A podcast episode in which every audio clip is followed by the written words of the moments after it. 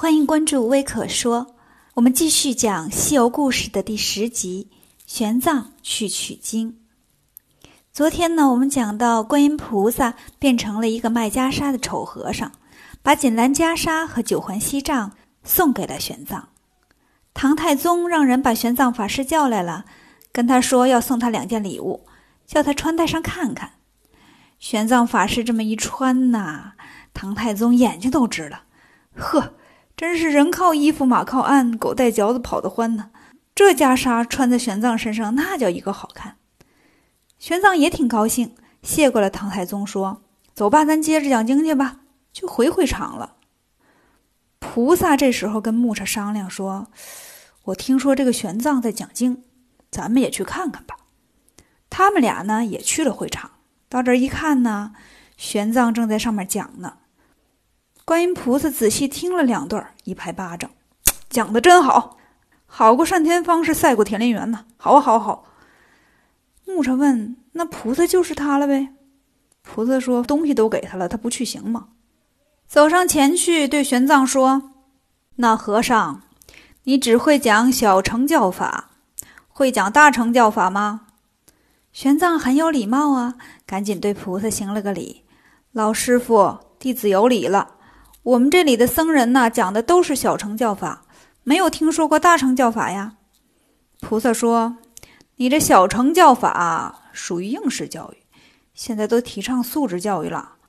我有大乘佛法三藏，是素质教育的优质教材。”菩萨这么一闹啊，唐太宗也看见了，说：“哎，你不是送袈裟那个和尚吗？你说的大乘佛法在哪儿啊？”菩萨说。在大西天天竺国大雷音寺，我佛如来处。唐太宗问：“那你会不会讲啊？”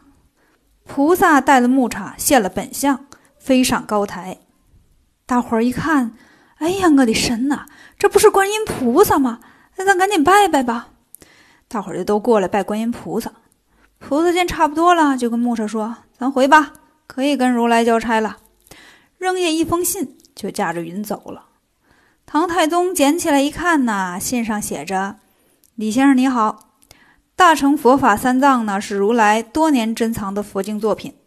如果你有意向在大唐发行啊，需要派个和尚代表前去洽谈出版事宜。路程呢远了点儿，离这儿十万八千里，还请尽快准备，早日启程。”唐太宗看了信以后就问：“谁愿意去呀？”玄奘说。贫僧愿意去西天取经，唐太宗高兴坏了，当场就跟玄奘拜了把子。玄奘就回去收拾行李了。唐太宗这边呢，就给玄奘办取经文牒呀，办这个出国手续。文牒是什么呢？就相当于护照，盖好了章呢，就能出国了。临走那天呢，唐太宗来送玄奘法师，跟他说：“玉帝呀，我给你想了个名字。”菩萨说啊，西天有经三藏，你改名叫三藏得了。皇上给起的名儿不能不叫啊。从此呢，玄奘就改名了，因为他是大唐人啊，所以大伙儿呢就叫他唐三藏。后来呢，还是嫌麻烦，就都叫唐僧了。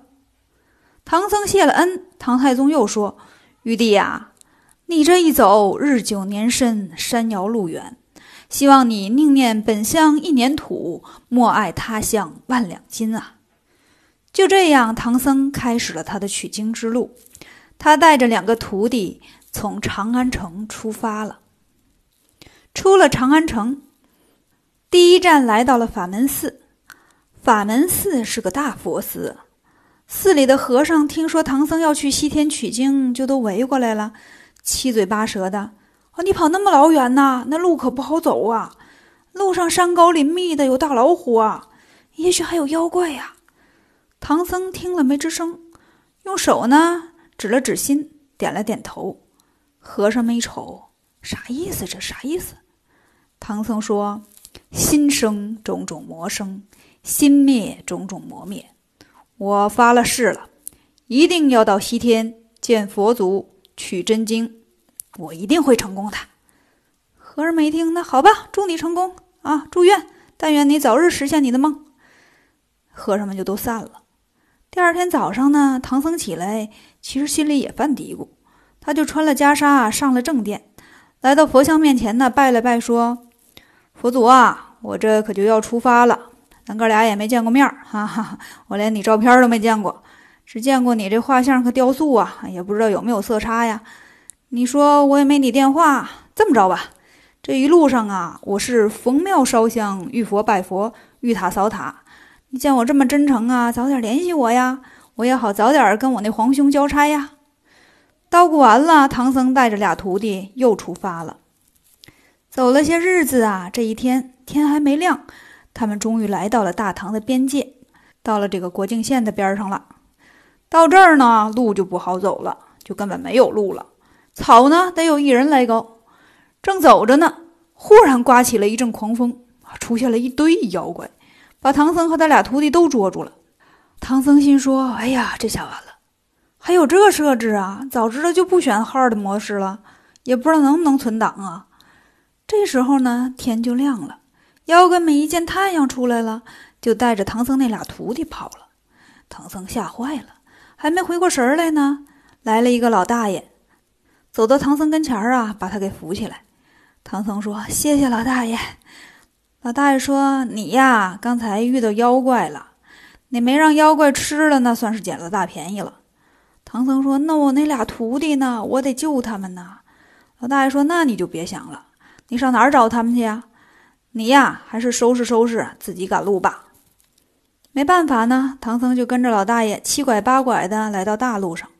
老大爷说：“你顺着这路往前走吧，前面啊有有能耐的徒弟在等着你呢。”说完呢，老大爷冲旁边一招手，树林里呢飞出一只白鹤，老大爷骑上白鹤就跑了。唐僧吓了一跳，心说：“这大爷人挺好，是眼神不好，还是哪有点不太正常？咋把鹤当马骑上了呢？”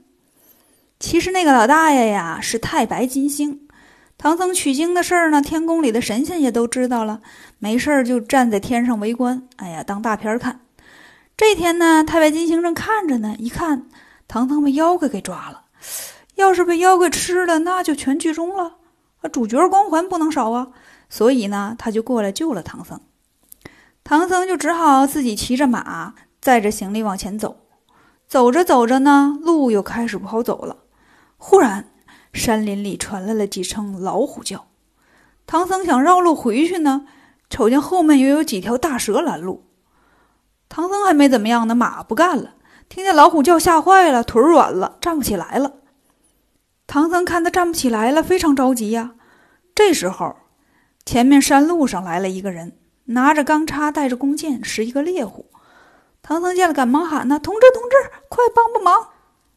猎户过来呢，帮唐僧把马拉起来，问：“长老，你这是打哪儿来呀？”唐僧说：“贫僧是大唐的皇上派去西天拜佛求经的和尚，多谢你帮忙啊。”猎户说：“这个地方叫双叉岭。”我是这儿的猎户，叫刘伯钦，我也是大唐的公民呐。这地方虎狼多，长老来我家住一晚吧，明早我送你出国。还没出国门，唐僧就遇见了很多麻烦，以后的路该怎么走呢？关注我们的故事，关注微可说。